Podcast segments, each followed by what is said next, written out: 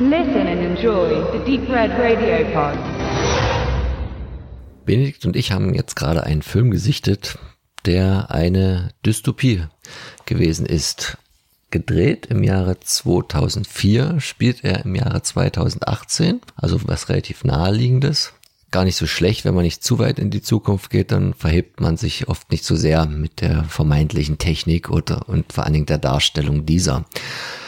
Und wenn man mal den technischen Aspekt außen vor lässt, hat derjenige, der sich das erdacht hat, ich nenne mal den Titel noch nicht, ziemlich gut getroffen aber, denn der Großteil der Handlung bewegt sich in Spanien und Spanien ist dort ein von einer Flüchtlingskrise betroffenes Land, was sehr rigoros sich abschirmt gegen das, was da aus Richtung Süden kommt und mit Zäunen, mit Waffengewalt, mit Soldaten, mit Militär Flüchtlinge, die versuchen reinzukommen, interniert, umbringt, wie auch immer. Also klingt doch eigentlich höchst aktuell und Nagel auf den Kopf. Es ist fast ein bisschen schade, dass das eigentlich nur minimal so im Hintergrund des Filmes mitschwingt und der an sich eigentlich ein bisschen um was anderes geht das ganze Setting nur ein Vehikel ist, nämlich für, und jetzt macht's einen ganz großen Turn, für einen Hundefilm, also wir sprechen mal wieder ein Creature-Feature der etwas neueren Generation, nämlich Rottweiler, Brian Usner. Wir hatten jetzt keine Lust auf sowas richtig Gutes wie Cujo oder White Dog, also so diese, diese anspruchsvollen, volleren Geschichten, sondern dachten, wir gucken mal was an von, das alte DVD habe ich hier von EMS, dürfte ungeschnitten sein von der Aufmachung her, naja, äh, wie immer, bisschen dürftig. Aber darum ging es uns nicht, weil wir haben beide den Film noch nicht gesehen gehabt, sind beide ein bisschen Brian Newsner kritisch, auch wenn wir natürlich auch mit ihm schöne filmische Erfahrungen verbinden. Vor allen voran bei mir ist es gar nicht so sehr das, das Reanimator die Fortsetzungen, sondern halt der Return of the Living Dead Teil 3. Also das ist meine klassische filmische Sozialisationsphase. Und der war dann natürlich trotzdem noch von der Masse und von der Klasse her weit weg von Braindead zu der Zeit, aber den hat man trotzdem auch gut geguckt als einer auf den Plätzen mit viel Splatter. Ähm, ich weiß jetzt gar nicht, ob man das dann schon als Jusnas Höchstleistung zählen kann. Auf jeden Fall haben wir festgestellt, hat er bei den Filmen, wo er mitgewirkt hat in irgendeiner Form und nicht Regie geführt hat, das waren meistens die die besseren, kommen wir aber gleich noch mal dazu. Ja, Rottweiler, was haben wir denn da jetzt gesehen? Es fällt uns wahrscheinlich wieder sehr schwer, die Inhalte zusammenzufassen, weil wir haben uns nicht so richtig konzentrieren können. Es ist ein Mann, der auf einer Flucht ist. So viel hatten wir ja schon, dass es eine Flüchtlingsthematik ist. Es geht hier um einen, der aus den USA kommt. Also so ganz raus ist es ja nicht, woher die Flüchtlinge eigentlich kommen nach Spanien.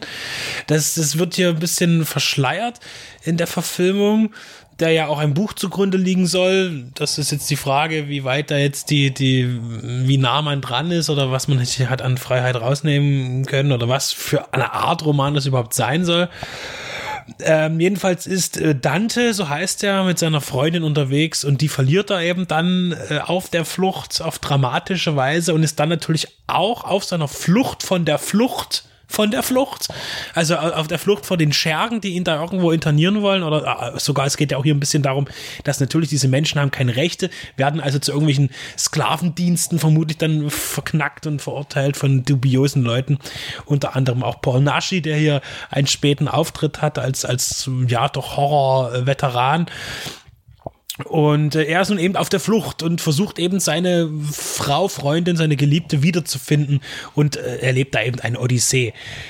Ja, also man merkt so, dass der Film irgendwie, ja, phasenweise agiert. Also mal ist halt am Anfang relativ viel mit dem mit diesem sogenannten Rottweiler, der ist auch modifiziert, der sieht halt aus ein bisschen wie der Cyborg-Dog äh, oder sowas, Psydog, ja, äh, und da gibt's auch viel Doction, wie man jetzt schon, also äh, äh, jetzt, also Action, Dog-Action, ja. Und dann ist mal wieder irgendwie so eine Phase, wo er auch auf so, so Kleinod, wo er dann wieder auf eine merkwürdige Familienkonstellation trifft, wo eine Mutter alleinerziehend mit ihrem Kind. Und dann wird er erstmal vergewaltigt von dieser Frau und das ist alles irgendwie äh, alles so ohne weiteres erklären und es ist erstmal schwer, das irgendwie ernst zu nehmen. Bis es dann eben zum Schluss dann, ja, auch wieder zu, ja, das ist alles so, da ist alles mit drin irgendwie, aber nicht ausgefeilt. Da gibt es dann auch von mir aus eine Systemkritik sogar. Und da ist vielleicht sogar noch diese Vorausschau, diese Möglichkeit, das Intelligenteste an dem Film, weil er wurde 2004 gedreht und 18, das ist schon eine ganze Zeit, da war das jetzt noch nicht absehbar, wie das sein wird. Ne? Also so in der Form äh, mit dieser Flüchtlingsthematik. Und insofern ist es schon interessant, nur leider findet der Film eben nicht wirklich einen Fluss. Und eigentlich geht es ja darum, dass der Mann nicht nur eben auf der Flucht ist vor eben irgendwelchen ja, Milizen oder was auch immer, sondern eben auch vor diesem, vor diesem Monster, von diesem Hund, der äh, ja ziemlich hart rumfleischt ja, und da sind wir jetzt wieder beim Thema Jusna. Jusna ist auch immer was mit Effekten. Ja, und äh, muss man sagen, für 2004 hat man hier noch sehr viel mit praktischen Effekten gearbeitet und manchmal ist man sich nicht so ganz sicher, dass mit dem Hund haben die schon gut gemacht. Manchmal sieht es nicht ganz so toll aus und dann gibt es wieder Szenen, wo ich sage, hui, also da haben sie schon, da muss ich auch immer mal an Kujo denken. So, äh, vor allen Dingen, weil ja auch dieser Rottweiler auch so ein Knuddelgesicht hat, eben wie auch so ein Bernardiner, ja. Also das ist äh, dort schon gelungen hat, dann merkt man, man hat schon wieder diese fletschenden silbernen Zähne so ein bisschen mit CGI reingefummelt in den echten Hund, äh, so tricktechnisch ein Schwellenfilm, will ich sagen. Äh, wobei diese Schwelle schon relativ, also vorher schon im Actionfilm vollzogen wurde, bereits Ende der, Ende der 90er. Ähm, hier auch, denke ich, lag aber Brian Usner auch noch viel am Handwerklichen, weil das ist ja auch das, wo er herkommt.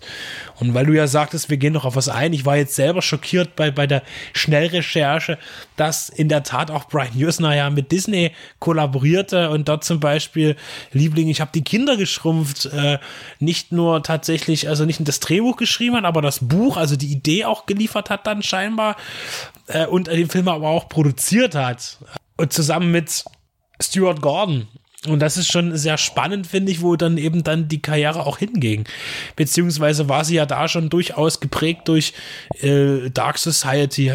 Jetzt ist der Film ja durchaus als Spätwerk zu betrachten. Jetzt vom Dramaturgischen war Jusner ja nie jetzt die ganz große Krönung.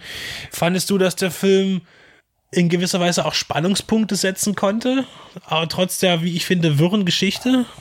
Ähm, ich fand anfänglich, wo das ja fast noch so ein Flucht- und Kettenmäßiges Szenario kurz mal ist, wo dann zwei Häftlinge sehr unterschiedlicher Couleur im wahrsten Sinne des Wortes ähm, auf der Flucht sind und dann der Hund relativ leicht den einen da in kleine Teile zerlegt, so dass der andere dann ähm, nur mit einer Hand oder mit einem Arm äh, in der anderen Handschelle weiter fliehen kann.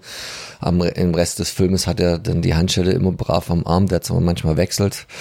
Da hat man nicht so ganz aufgepasst äh, bei den Anschlüssen da, das, da, da fand ich das noch ganz gut. Ich, äh, obwohl er am Anfang auch schon immer mal so eine komischen Traumsequenzen mit einspielt, wo man nicht so genau weiß, wohin das jetzt geht. Und das, es wird aber am Ende raus immer mehr, immer mehr.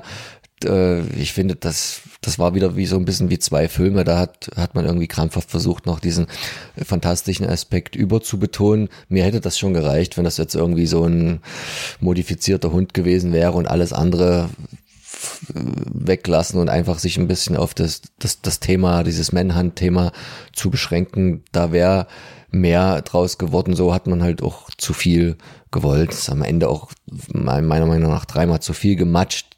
Das ist jetzt alles nicht ganz schlecht gemacht, aber der Effekt äh, erschöpft sich irgendwo. Ich weiß gar nicht, ich habe hier eine FSK 18 drauf stehen, ungeschnitten. Damals war das ja noch ein großes Ding. Ich glaube, heutzutage würde man da jetzt nicht mehr so lange drüber nachdenken. Aber eine richtige Spannung kommt natürlich auch deshalb schon nicht auf, weil in so einem Film selten Figuren so etabliert werden können, dass sie dir wirklich am Herzen liegen. Der Hauptdarsteller, das war jetzt das war jetzt, so hast, das war jetzt ein sehr blasser Typ, der auch der Story gerecht, aber nicht unbedingt äh, sinnvoll, die, naja, sagen wir mal, ein Drittel des Films irgendwie nackig durch die Kante läuft, bis er wieder eine Hose findet und sehr offensiv gefilmt auch. Das, das muss man dem Film sogar positiv anmerken, aber das ist dann jetzt auch nicht unbedingt, sondern die Damen abschätzen oder jeder, der drauf steht, jetzt auch jetzt nicht unbedingt ein Schauwert gewesen und also wenn's, wenn's, wenn dir da halt der, der übersympathische Hauptdarsteller fehlt und alle anderen Charaktere sind sowieso böse oder durchgeknallt und dann fällt es natürlich auch schwer, da mit einzusteigen tief in die Story. Aber das, denke ich, sollte man von Anfang an nicht erwarten bei einer Produktion. Da stand jetzt nur da, dass sie 275.000 eingespielt hat. Was wird der gekostet haben? Puh, ähnlich, mehr. Das ist schwer zu mutmaßen. Also da werden mal ein paar Zahlen noch interessant. Auf jeden Fall fand ich jetzt nicht ganz so schlecht, wie seine IMDB-Bewertung von 3,1 sagt. Da wolltest du jetzt nochmal den ultimativen und ewigen Vergleichswert nennen, um damit ihr auch immer wissen könnt, äh, wie ihr Filme einzuschätzen habt. Also aktuell, und das verändert sich ja ab und zu mal, äh, liegt äh, Till Schweigers die Hochzeit bei 2,5. So. Allerdings auch nur bei 214 Bewertungen. Aktuell, wir haben jetzt äh, noch Ende Februar 2020. Ja, also ich, äh, interessant wäre noch, ob der, der Film äh, ist ja nicht jetzt nicht fürs große Kinopublikum gemacht worden. Das war schon so ein Film, der in die Zeit kam. Äh, das ist ein Direct-to-Home-Cinema-Geschichte. Und er wird sicherlich auf Festivals gelaufen sein. Äh, allerdings, selbst mit diesem dürftigen Einspiel, glaube ich, dass er dennoch einen, einen limitierten Kinostart hatte. Äh, er hat auch durchaus die Qualität dazu. Allerdings 2004 eben, glaube ich, nicht mehr. Also das ist eben ähm, schwierig zu bewerten. Ich nehme mal gerne so ein Beispiel, das habe ich damals schon gebracht, mit äh, Gladiator, der ja natürlich ein Überkinofilm ist und war.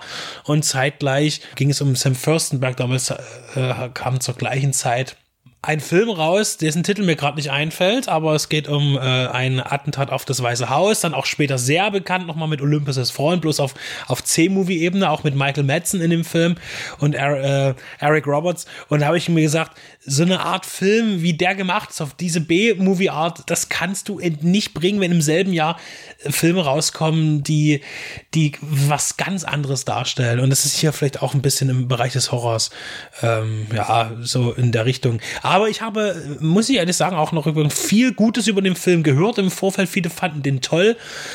Ich finde ihn merkwürdig, was ihn schon mal immerhin äh, ja Respekt sollte vielleicht. Und ja, Jusna ist eben Jusna. Mir bleibt er zweifelhaft äh, der Filipino und ich glaube, etwas Neueres muss ich von ihm auch nicht sehen. Dann eben doch dann wieder mal etwas Älteres. Und damit soll es für uns gut sein. Uh. kann ich noch, ich kann jetzt noch den Gruß in die Deadline machen. Also, wuff, wuff. Wir uns überlegen, ob wir das noch drin lassen oder nicht.